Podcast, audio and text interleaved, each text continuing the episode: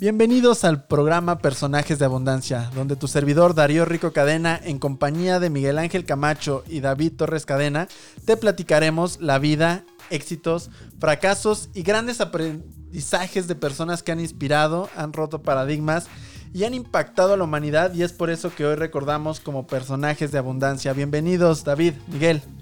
¿Qué tal, Darío? Muchísimas gracias. Mucho gusto. Estoy excelente aquí de compartir con ustedes y de hacer llegar esta información tan abundante, tan generosa y sobre todo tan importante para comprender estos personajes, por qué han pasado, qué, qué excusas no se han comprado, qué respuestas dan, qué soluciones saben dar a la vida y cómo lograron eso. Y aparte el personaje de hoy me cae súper bien. Es un súper empresario mexicano, súper eh, experto con los negocios, inteligente, simpático, buena onda y aparte pues apoyando a miles de empresarios, emprendedores y pues saliendo también en el programa de Shark Tank México el buen tío Charlie Carlos Bremer. Así es, eh, Carlos Bremer es el personaje del que vamos a hablar el día de hoy. Nació el primero de junio de 1960 en Nuevo León, México. Mexicano. Su nombre completo es Carlos Bremer Gutiérrez. Es una persona que ha sido muy reconocida en el mundo empresarial porque no solo por haber creado la compañía más rentable en el sector financiero, que es Grupo Financiero Value, sino también por su personaje o por su participación dentro del programa Shark Tank, que lo ha llevado a tener pues muchísimo mayor participación en la vida pública. Y es, fíjate, allá regiomontando nuestro amigo Charlie, tío Charlie, eh, con una trayectoria de emprendimiento desde la niñez. Sí. Él, fíjate, su papá, Guillermo Bremer, tenía una tienda de deportes y le vendía uniformes deportivos a las ligas pequeñas de béisbol por allá. Entonces, él desde chico empezó a hacer negocios, ahora sí que en la parte de compra y venta. Sí, pues apenas cuando tenía 10 años ya tenía algunas cuentas de ahorros y a los 12 comenzó su carrera empresarial. Él vendía a, todos em, los empresarios regiomontanos. Cada fin de año se dedicaba a, a, invertir comprando calculadoras y se las vendía a ellos. Y a partir de ahí él lo hacía con la finalidad de generar un capital y que ese capital le permitiera invertir en su primer negocio, que además es su, él lo comenta como su primer fallo en, dentro del mundo de los negocios, que fue adquirir unas maquinitas de videojuegos para y pues aprovechando que con algunos familiares tenían ciertas empresas, ciertos negocios, ponerlas ahí que no le cobraran renta. Sin embargo, no fue un negocio tan bueno para él, no, no estaba generando grandes ganancias, entonces al final pues terminó decidiendo venderlas e inició con su siguiente, su siguiente negocio que fue a los 14 años una empresa en la que organizaba viajes para niños más pequeños y él se hacía responsable de, de los niños y iba generando esa confianza en los padres que le permitieron posteriormente que esos mismos padres fueran sus primeros clientes en el ámbito financiero. Muy bien, pues bueno, podemos ver aquí que se junta toda la que es la parte de la confianza, los valores, de la entrega, porque no solamente se va por la parte financiera, de éxito, de tener dinero, no. Tan es así que, bueno, no sé si recuerden esta, esta situación que hubo en México de Shenley Yigon, que el de Coopera cuello, que se le incautaron muchos bienes, muchísimos millones de dólares. Entre ellos hubo una mansión que le incautaron y que el sistema de administración y enajenación de bienes eh, de la Secretaría de Hacienda, del Servicio de Administración Tributaria, puso en remate. Y pues bueno, Grupo Balú, que es el, grupo de, este del señor Bremer, pues fue el que ganó la puja, ganó la subasta. Y aparte de esto, lo que, lo que marca más hacia su marca personal, lo que lo afija más, es que él ocupó esto para beneficiar al deporte. ¿Qué quiere decir esto? Que le da muchísimas ventajas, muchísima muchísima marca a su persona en la parte de que él no va por el dinero, él va por objetivos, por metas sociales, emocionales, personales, como lo que sea. Y el dinero es lo que va escurriendo en ese camino.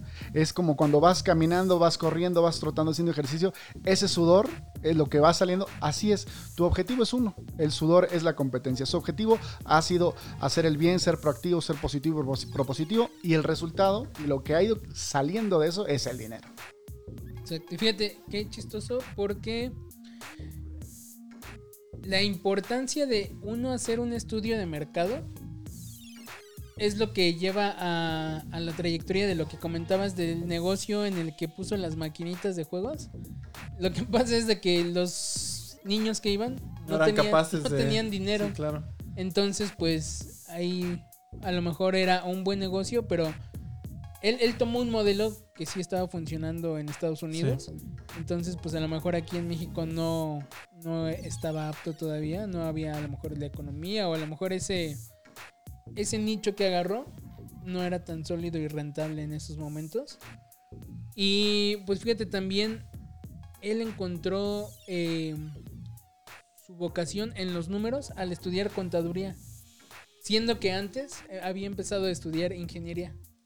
Sí, él, él dejó la carrera de ingeniería porque se dio cuenta que no le apasionaba tanto como, como los números y pues se, se cambió a, a contaduría. Y como bien decía también, eh, a los 19 años él ingresó a la casa de bolsa de grupo Banpaís y al, en 1985, apenas con 25 años, participó en la fundación de Abaco Casa de Bolsa. Siempre tuvo una gran... eh, un gran tino y un gran desarrollo en la parte financiera, que desde que era muy joven, eh, las, los, sí, sus principales clientes, sus primeros clientes fueron precisamente estos padres de familia los que les daba el servicio de los viajes que organizaba.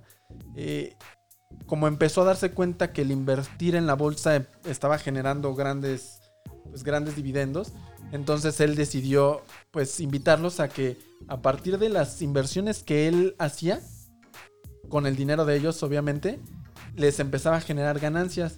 Y él cobraba solamente el 8% de las ganancias de esas, de, pues sí, de, de esas inversiones. Y a partir de ahí él empezaba pues a generar más ingresos. Y de hecho algo muy, muy importante fue que, y que él menciona, es que en su primer cliente le hizo ganar una pequeña fortuna, le hizo ganar bastante y nunca le pagó ese 8% de, de comisión. Todavía era un, muy joven él. Qué feo. Sí, definitivamente, eh, como repetimos, como insistimos, o sea, los grandes líderes no son aquellos que nunca caen, que nunca se derrotan, sino son aquellos que siempre se levantan. Por eso mismo este tipo de acciones yo creo que le van dando fortaleza emocional, ya que al esforzarse y al saber que hay resultados, pues bueno, es suficiente para seguir adelante. Pero también comprender que en la vida hay gente timadora, estafadora, y no por ello vamos a dejar nosotros nuestros objetivos, nuestras metas. Simple y sencillo, bueno, de aquí aprendí que no debo de caminar aquí, quizás que deba hacer un contrato de asesorarme legalmente o de Claro, tener sí. algún tipo de institución que me respalde.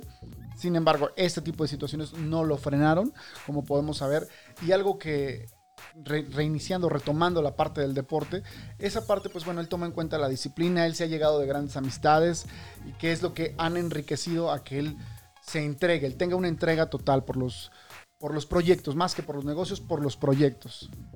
Y de hecho, continuando esa parte deportiva, eh, fíjate que también llegó a ser parte del el cine. Sí, sabían. Estuvo involucrado en el mundo del cine como, como productor ejecutivo en la película de El Juego Perfecto, allá en el 2004. Y en esa, en esa película lo que pasa es de que es una liga de béisbol mexicana que termina ganando en hacia Estados Unidos, creo. Pero sí es, es el triunfo de Y- un equipo de béisbol. es el triunfo del primer equipo mexicano de béisbol que, que gana en Estados Unidos eh, ese, esa liga. Y él tomó la decisión de, de sí invertir a pesar de que algunos de sus, de, pues, de sus consejeros le dijeran que no invirtiera en, en esa producción. ¿Por qué? Porque esa historia para él era aún más importante porque la persona que financió a ese equipo fue su padre. Su padre fue el que, en la vida real, fue su padre el que, el que financió a ese equipo y, y él quería compartir esa, ese orgullo nacional, ese orgullo de, de ser mexicano y de, y de que los mexicanos sí pueden y él ha sido siempre su estandarte de, de demostrar que los mexicanos sí pueden y precisamente de ahí viene también su gran apoyo al, al deporte, ha, ha apoyado a través de fideicomisos y de fundaciones y ha impulsado la carrera de alrededor de 50 jóvenes, algunos de los cuales pues ya conocemos porque han, han tenido mucho éxito en los deportes como Paola Longoria, eh, Eduardo Nájera, que fue el segundo basquetbolista en llegar a la NBA, Mexicano. mexicano. Eh, también eh, Saúl El Canelo Álvarez, él es, él es el, que, el que le maneja toda- todas sus inversiones. Entonces, ha sido una persona que, que ha buscado tener esa conciencia de cómo México puede llegar lejos en el mundo. Sí, que más que un mexicano apoyando a otro mexicano, un latinoamericano apoyando a otro latinoamericano. Esa hermandad que se ve, esa hermandad que se, que se puede transpirar, que podemos darnos cuenta, no solamente es que sea una persona simpática, sino que tiene los valores bien formados. Él siempre ha apostado por las cuestiones que, sean tangibles, a pesar de que, pues bueno, sus, muchísimas de sus actividades financieras son en intangibles, no son servicios intangibles, pero él por eso aporta, patrocina, por eso él tiene esa gallardía, ese valor de estos deportistas que han dado resultados. O sea, él no puede decirse que, que no le apueste, que no le, no le invierta a algo que tenga resultados. Tan es así que, bueno, él ha, él ha manifestado estar, de, estar por repuntar la, carrera de Luis Miguel, que al parecer desde 2015 tuvo algunas complicaciones y él mismo, o sea, imagínate, el Sol, eh, qué mejor cantante, orgullo nacional, y que él diga, pues bueno, va, la vamos a repuntar, vamos a invertirle, es porque él ya tiene esa mentalidad, esa, aparte no solamente la mentalidad de tiburón, sino esa trayectoria de tiburón, esos resultados y esa experiencia de tiburón. Y ahora, fíjate que ahí sí retomamos cómo está el programa, su participación en el programa de Shark Tank. Siempre ha apuntado, ha apostado, ha invertido a los negocios que tienen una esencia altruista. Y él platica de que lo aprendió de su papá. Porque su papá cuando daba lo de los uniformes a los equipos de béisbol, dice que no le pagaban todos, que nada más había unos equipos que sí le, que sí le cobraban, que sí le pagaban a, a su papá. Y él cuando le preguntaba por qué a unos sí les cobra y a otros no, le respondió su papá, es que estos equipos no me pueden pagar. O sea, son chavos que pues sí quieren jugar, que sí quieren eh, dar su mejor esfuerzo, pero no tienen los recursos. Y ya de ahí fue que retomó y siguió ese camino para seguir impulsando a que los equipos que sí tienen talento, que sí tienen ganas y que sí se esfuerzan, tengan también la parte de- del capital para seguir operando. Sí, y precisamente menciona eso, ¿no? Que el emprendimiento no es un medio para hacerte millonario. El emprendimiento es un medio para aportar valor a la sociedad, generar esa, esa capacidad de ayudar a la sociedad y mejorar el lugar en el que, en el que te encuentras.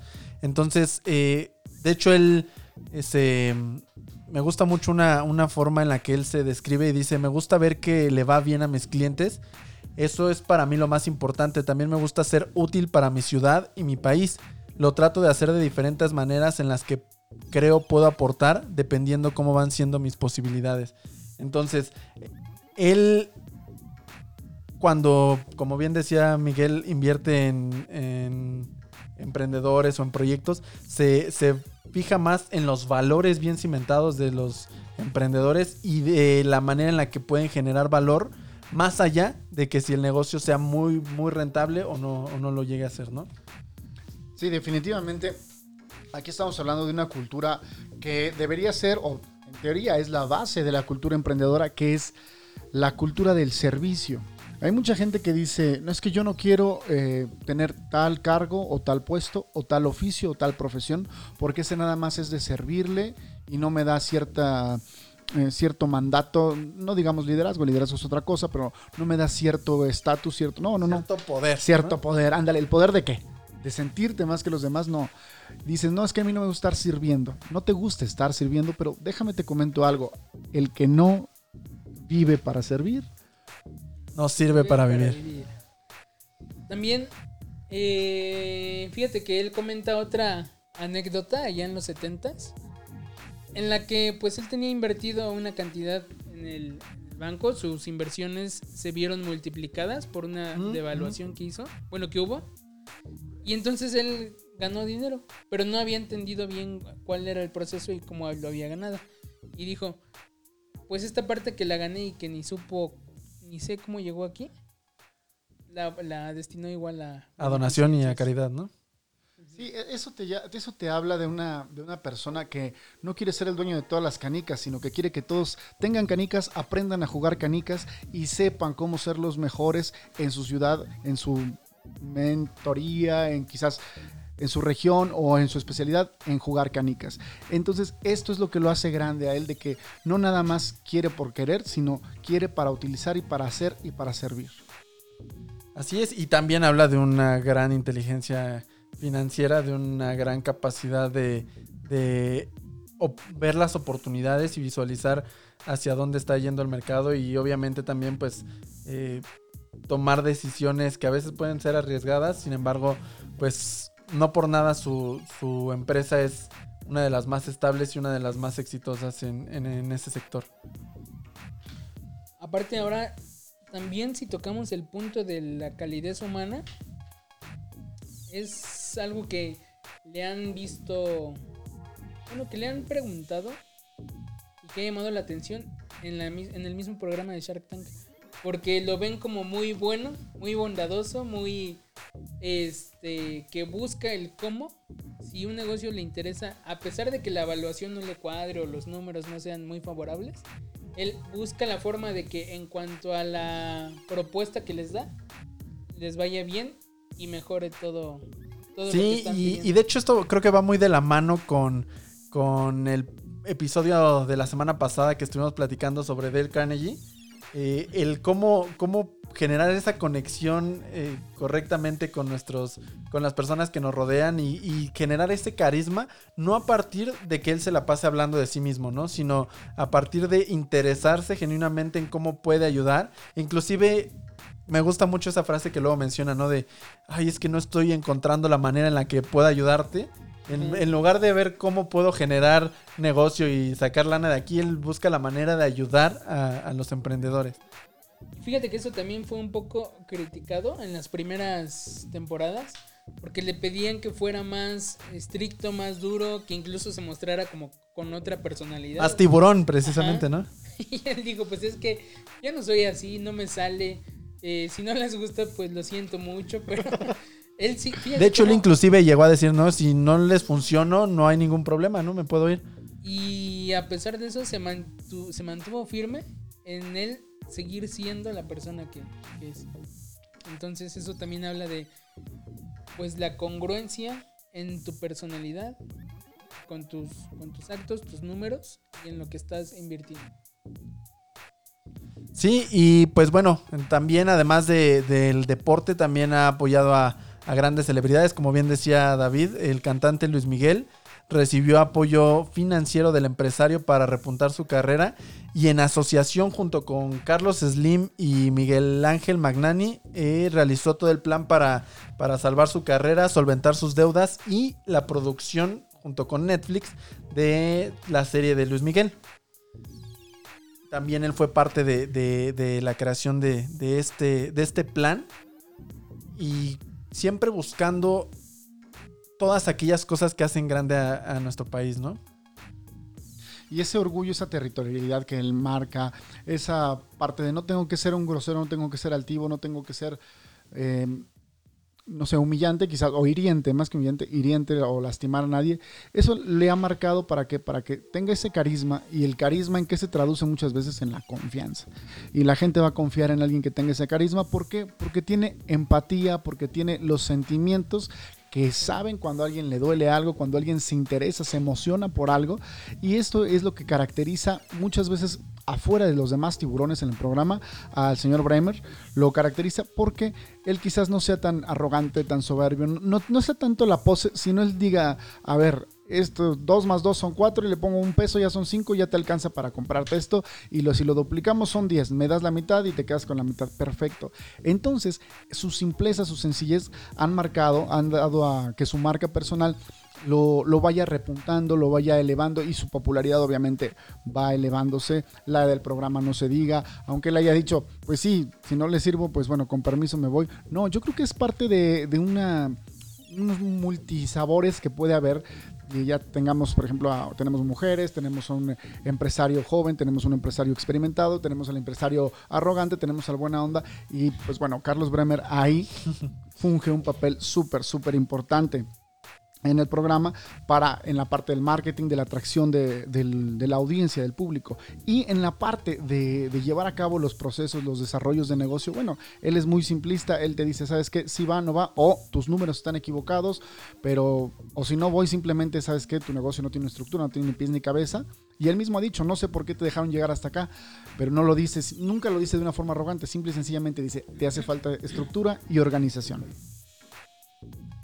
Y ve, de ahí de ese programa Shark Tank ha apoyado a más de 54 proyectos. Después, con la fundación, fíjate, una fundación que se llama Butaca Enlace. Ok, sí. La Fundación Butaca Enlace comenzó en Monterrey en el 2008 y se encarga de apoyar a los mejores estudiantes de la prueba Enlace. Enlace es la de Evaluación Nacional de Logro Académico en Centros Escolares. Y quienes tienen los mejores resultados en ese rubro los llevan a partidos de fútbol, básquetbol, béisbol.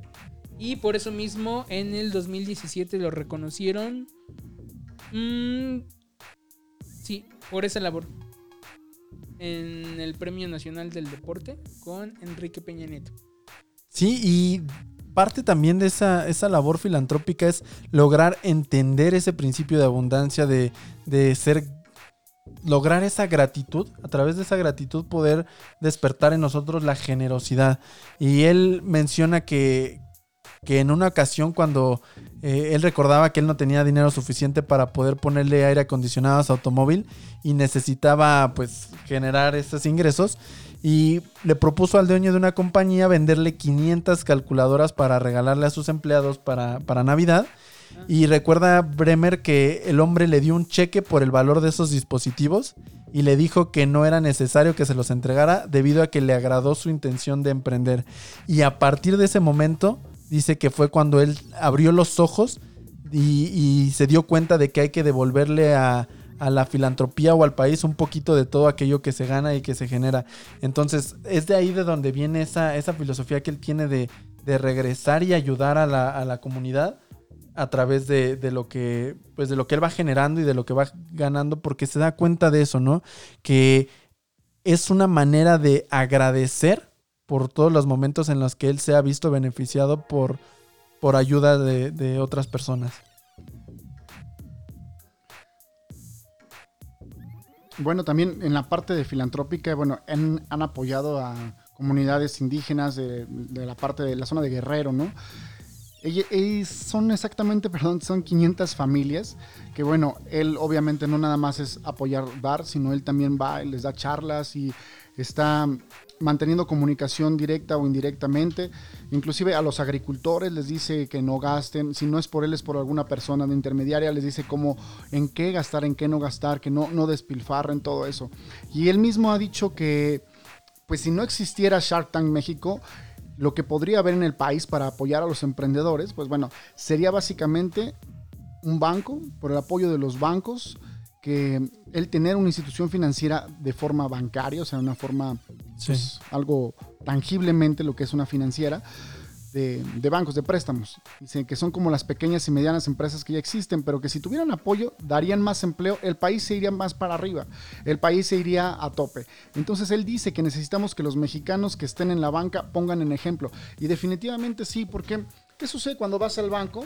Pues tú dices, hey, este, quiero un crédito para comprar un inmueble. Bueno, perfecto. ¿Qué garantía tiene Sí, claro, te que- ponen muchas... de que va a hacer esto? Te van poniendo trabas, te van poniendo situaciones donde ellos no van a analizar tu negocio, no van a analizar tu petición, no van a analizar, simple y sencillamente te van a poner trabas.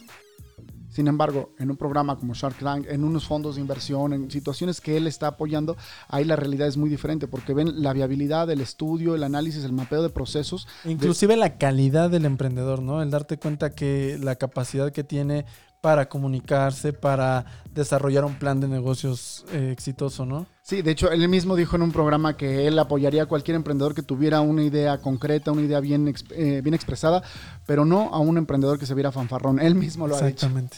Exactamente. Y que tenga valores, que es lo, lo más importante para él. Que realmente esté generando un valor a la sociedad. A mí, ¿sabes qué me gusta? ¿Saben qué me gusta un buen? que siempre está riendo, Sí. eh, que siempre está buscando el comentario para- Chistoso, eh, chistoso, pero que ya cuando es la hora de la hora, pues igual suelta bien, Buenos consejos, bien trata el de... consejo. Y e- eso sí, que no deja que ningún emprendedor se vaya con, con el puro no. O sea, si él le puede compartir la forma en que tanto su modelo, su plan de negocio, su producto o sus números se vean mejor o más, más ah, viables y más alcanzables, ¿no? así, es como le- les, les comparte tips. Claro, mínimo una retroalimentación y eso habla de la calidad humana impresionante porque, digo, el señor es millonario, no calculo yo cuánto te podría cobrar por una asesoría, ¿no? Entonces, o sea, no habría un, como un monto que dijera, ah, bueno, la hora de este señor cuesta tanto, media hora de este señor o o 10 minutos cuesta tanto. Sin embargo, el momento que te lleva la retroalimentación, ya estás ganando. O sea, ahí ya, aunque no inviertan en el proyecto, ya estás ganando. Y la humildad que tiene a, la hora de dar esos consejos, eh, a gran diferencia de algunos otros de los tiburones, él, él siempre pues trata de, de darlo de manera humilde, pero con conocimiento y con la experiencia que tiene y que le han dado los años, tanto de, como emprendedor como financiero, y que ese, todo ese conocimiento y todas esas relaciones que, que podemos llegar a encontrar, por ejemplo, que tiene amistad con Michael Jordan, con algunos expresidentes como Bill Clinton, o sea, todas esas relaciones que él tiene, él no está alardeando de ellas, ¿no? Él no está buscando que los demás lo, lo vean y lo volteen a ver, al contrario, de hecho él decía que él prefería no estar en Shark Tank, sin embargo él aceptó debido a que pues se dio cuenta que era una gran, gran plataforma y una gran oportunidad de ayudar a emprendedores. Ah, bueno, eso que mencionaste ahorita de Bill Clinton, también, incluso más allá de la amistad, fue la parte de contribuir en su organismo de Clinton Foundation en el 2002 hasta el 2017. O sea, estuvo llevando la parte financiera, estuvo... Y fue aportando. consultor de la, de la empresa. Ahí conoció también a Susie Buffett, la hija de Warren Buffett, y fue la que también lo llevó a la parte de la industria cinematográfica. Sí, él, él ya había en ocasiones anteriores dado entrevistas donde le decía, "¿Cuá- ¿qué, ¿qué parte quieres más tú, la de figura pública o la de empresario? Y dice, no soy figura pública, a mí me hubiera encantado ser un gran actor de cine. Él lo ha dicho, dice, yo lo que hago es ser empresario, lo que le puedo aportar a la gente, adelante, pero no me considero una figura pública, una celebridad, una farándula, ya que si hubiera sido esa mi decisión de vida, hubiera sido yo un actor de cine. Sí, exactamente. Y, y ahí nos podemos dar cuenta cómo él no se siente nada más que, que los demás, sino al contrario, él eh, humildemente siempre busca ayudar a, a la sociedad y creo que este es el gran ejemplo que, que tenemos del personaje del día de hoy. Y fue, fue muy gratificante estar investigando sobre su vida, sobre su historia y el darnos cuenta de todos los logros que ha tenido, porque precisamente él no está alardeando de ellos y simplemente a través de la investigación fue que nos pudimos dar cuenta de toda esta información. Muchísimas gracias a todos por vernos, por escucharnos a través de Spotify. Eh, este es el episodio número 12 de principios, digo, de personajes de abundancia. El episodio número 12 ya. Estamos por lanzar nuevos podcasts, es por eso que, que me confundí un poquito. Eh, Miguel, David, ¿algún, ¿algún comentario final que quieran compartir del episodio del día de hoy? Que el emprendimiento es, pues es divertido, ¿no? Es muy chistoso, es, hay que buscar el lado de que encuentres tu pasión y cómo es posible que puedas monetizar aquello que te guste. Sí, claro, y la importancia, la importancia sobre todo de no querer ser el que más canicas tenga, sino tener suficientes canicas que te hagan ser feliz, compartir algunas canicas y enseñarle a la gente cómo se ganan las canicas. Eso es el punto, o sea, no querer tenerlas todas, sino disfrutar del camino, disfrutar de las colaboraciones que puedas darle a la gente, de los apoyos y enriquecer tu marca personal por medio de la humildad, de la experiencia y del éxito. Y lo más importante, el siempre tener esa, esa capacidad de agradecer por todas las cosas que te han sucedido y también tener esa generosidad de ayudar a los demás por, y darte cuenta que todos somos eslabones que podemos apoyarnos y ayudarnos y cómo tú puedes beneficiar, tu existencia puede beneficiar la vida de las personas que te rodean y siempre con, con ese propósito. Emprender va mucho más allá de un negocio, emprender va mucho más allá de generar ingresos y de generar dinero. Es una es una actitud de vida, es una forma de vida el, el emprender, como siempre lo, lo menciono, y es importante que, que nos quedemos con eso, ¿no? Cómo su ejemplo y a través de cada una de las acciones que realiza nos, nos enseña cómo ser emprendedores de éxito. Muchísimas gracias a todos por escucharnos. Finalmente te recuerdo que te suscribas a nuestro canal en YouTube, Generadores de Abundancia. Nos sigas a través de redes sociales también en Generadores de Abundancia. Y nos sigas en el podcast Personajes de Abundancia a través de Spotify. Sus redes sociales, por favor. Migue, Migenial en todas las redes. Arroba David Cadena 1. Y Darío Rico C en todas las redes sociales también. Nos pueden encontrar. Muchísimas gracias. Nos seguimos viendo y escuchando. Y coméntanos cuál ha sido el mayor aprendizaje que has obtenido de este gran personaje de abundancia. Muchísimas gracias.